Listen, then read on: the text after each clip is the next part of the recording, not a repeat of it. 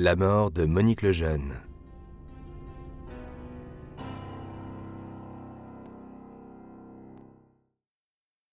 Jean-Luc explique aux enquêteurs qu'il se trouvait effectivement chez sa mère ce fameux soir du 7 février. Il était environ 19h30. Il s'y était rendu pour que sa mère lui coupe les cheveux, comme elle le fait toujours depuis qu'il est tout petit. Jean-Luc est très proche de Monique. Leur relation est fusionnelle. Il dit être ensuite reparti sur son vélo, moins d'une heure après, parce qu'il avait affaire à la maison, emportant un morceau de gâteau que sa mère lui avait donné pour le partager avec sa conjointe. Il devait s'occuper de son bébé et lui donner à manger.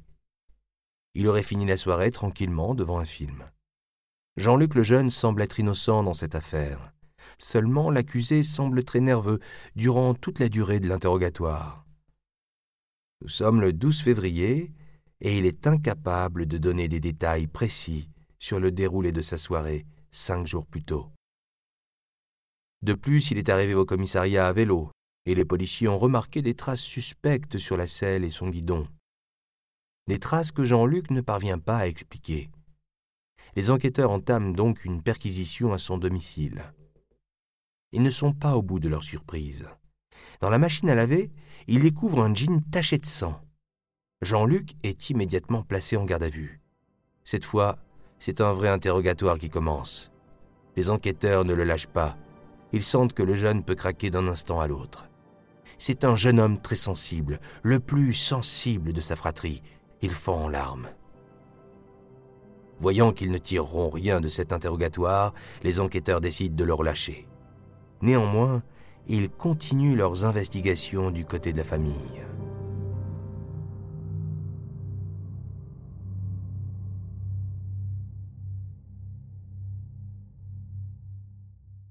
Entre-temps, le médecin légiste a rédigé son rapport. Monique Lejeune est décédée des suites de cinq coups de couteau mortels portés à la poitrine. Elle s'est débattue. Les blessures aux mains en témoignent. Elle est même parvenue à griffer son agresseur, et très violemment, car de la peau est retrouvée sous ses ongles. Grâce aux analyses, on apprend que ces résidus de peau appartiennent à une femme. Le médecin légiste atteste qu'il n'y a pu avoir qu'un seul agresseur. Les policiers n'ont donc plus un suspect, mais une suspecte. Et du côté des Lejeunes, elles sont six. La sixième, c'est Béatrice Matisse, l'ex-femme de Claude. Le coupable est presque démasqué. Il ne manque plus que le résultat ADN. Les femmes sont toutes interrogées et Béatrice intéresse particulièrement les enquêteurs.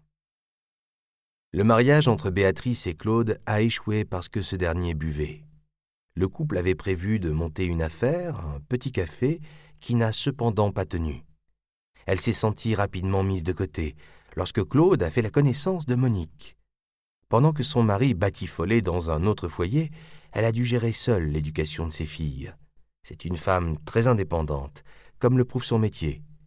Elle effectue régulièrement des déplacements en Angleterre. On envisage la jalousie comme mobile de crime. À ce propos, Béatrice est très claire. Elle dit n'avoir aucun problème à ce que son mari aille voir ailleurs. Il lui arrive également de rendre visite à Monique. La dernière fois qu'elle l'a vue, c'était il y a plus d'un mois, autrement dit, plusieurs semaines avant le fameux soir du meurtre.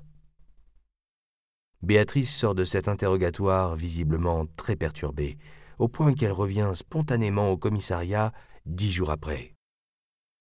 Elle dit souhaiter revenir sur sa déposition. Béatrice a menti par peur d'être accusée à tort. Pourquoi une telle crainte? Elle apprend aux enquêteurs qu'elle a bien vu Monique le 7 février au soir. Elle fournit par ailleurs une explication très bancale pour justifier sa présence chez la victime. Elle dit avoir voulu organiser une grande réunion de famille à l'occasion de l'anniversaire d'une de ses filles. Elle souhaitait simplement discuter de son organisation avec un membre de la famille. Toutefois, les choses ne se sont pas passées comme elle le voulait. Monique l'a mal reçue. Elle disait attendre quelqu'un. Les policiers suspectent un mensonge. Cela ne semble pas être dans les habitudes de Monique de recevoir une personne étrangère pendant que son mari est en déplacement. Béatrice s'enfonce un peu plus dans son mensonge. Elle affirme qu'à un moment, Béatrice a manqué de tomber, s'est raccroché à son bras, lui arrachant par la même occasion un peu de peau. Essaye-t-elle de justifier la présence de son ADN sur le corps de la victime, alors que les policiers n'ont même pas encore reçu les résultats? L'ex-conjointe de Claude Lejeune est placée en garde à vue en attendant les résultats qui ne feront que confirmer ses dires. Pour l'inculpé, il ne manque plus que ses aveux. Malheureusement, les policiers ne peuvent pas allonger la durée de la garde à vue. Ils sont contraints de relâcher la suspecte qui rentre chez elle.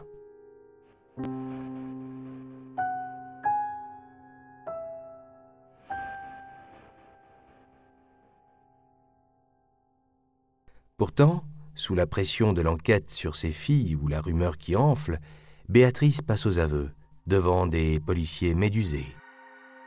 Ils ne peuvent pas encore l'arrêter. Ils doivent attendre la décision du juge d'instruction. Ils sont trois à témoigner des aveux de cette mère de famille de 54 ans. Entendus séparément, ils donnent tous la même version des faits. À partir de ces précieux témoignages, le juge ordonne l'arrestation de la coupable. Béatrice Matisse est placée en détention provisoire dans l'attente de son premier procès qui s'ouvrira le 5 octobre 2009.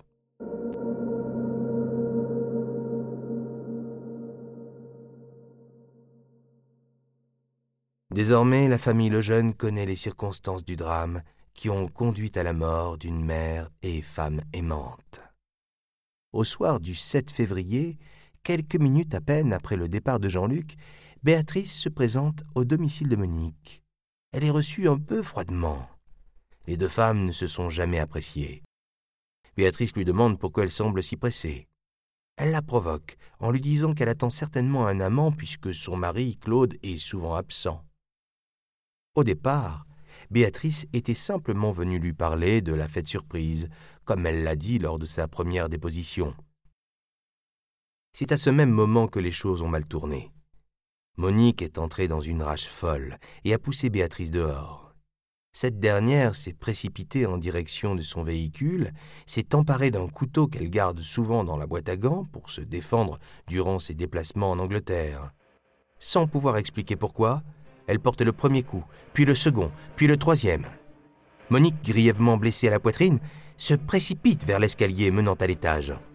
Elle avait certainement l'idée de lâcher ses chiens, retenus prisonniers en haut et aboyant déjà avec vigueur. Monique reçoit encore plusieurs coups de couteau dans le dos.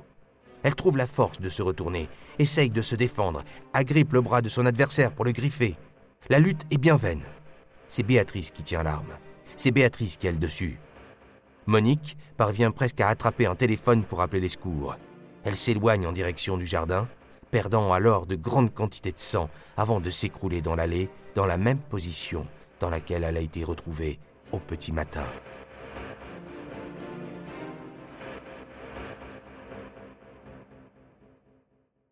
Finalement, le corps n'a pas été déplacé, mais l'essentiel de la lutte s'est bien déroulé dans la maison.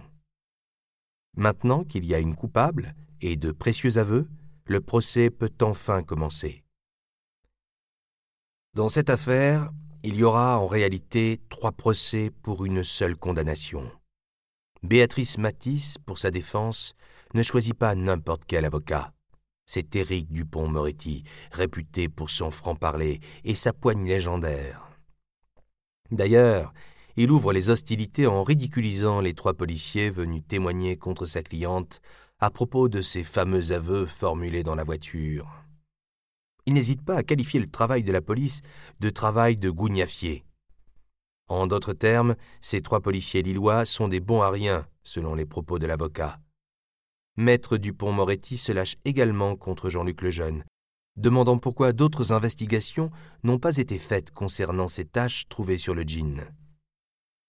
Il parvient à éveiller si bien les soupçons de la cour et à perturber les jurés que le procès se termine sans aucun jugement. Un deuxième procès devra se tenir. En attendant, Béatrice Matisse est acquittée. Elle repart libre et continue à mener tranquillement sa vie jusqu'en novembre 2010. Ce nouveau round juridique est plus intense. Il se déroule sur une semaine, entre le 18 et le 24 novembre. Les témoins défilent à la barre. Malheureusement, avec le temps, les preuves ont peu à peu disparu. L'avocat de Béatrice continue à semer le doute sur la crédibilité de Jean-Luc. D'autant plus que le jean du jeune homme a entre-temps disparu. Quelqu'un semble vouloir dissimuler la vérité. Pourtant, la vérité a le visage de Madame Matisse. C'est elle qui a détaillé tous les faits de ce terrible soir du 7 février 2003. Béatrice se défend en disant que ce n'est qu'un témoignage. Elle est extrêmement émotive et dit toujours des bêtises lorsqu'elle est sous pression. C'est une femme complètement désorganisée dans sa vie personnelle et la perquisition à son domicile le prouve.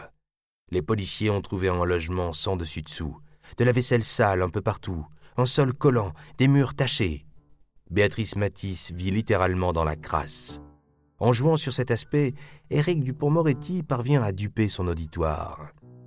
Le 24 novembre 2010, Béatrice Matisse est acquittée, mais pas pour très longtemps.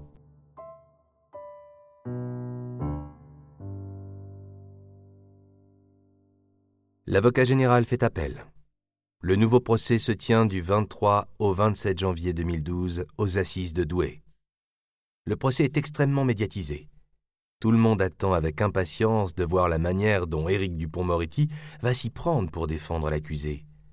Cependant, à la stupeur générale, l'avocat reste silencieux. Il a en face de lui un adversaire redoutable. Entre-temps, l'avocat général a changé.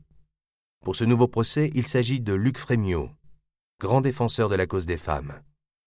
Lorsqu'il défend une affaire, il la défend jusqu'à la victoire, ou il ne la défend pas.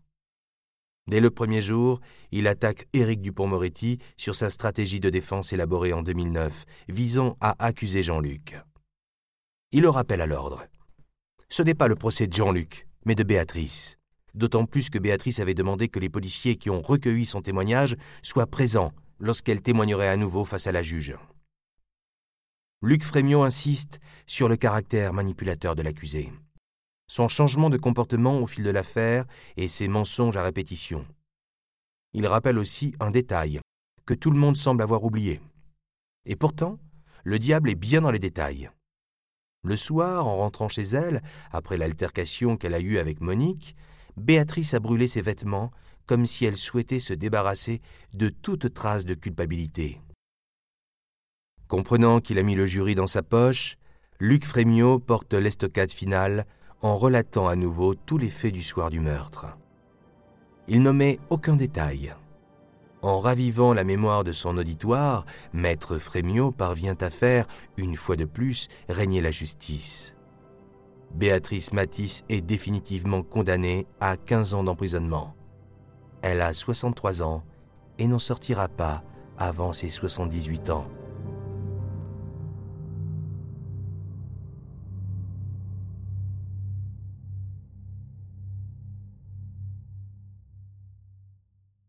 Aujourd'hui encore, l'affaire Béatrice Matisse fait parler d'elle.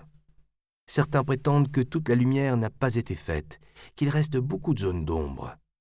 Jean-Luc Lejeune n'est pas encore rayé de la liste des suspects pour tout le monde. Des rumeurs diraient que son beau-frère l'aurait aidé à se procurer un alibi. Nous ne le saurons peut-être jamais. Quel que soit le coupable, chacun retiendra la sauvagerie du meurtre qui s'est déroulé dans cette petite maison de quartier de la paisible ville de Coulogne.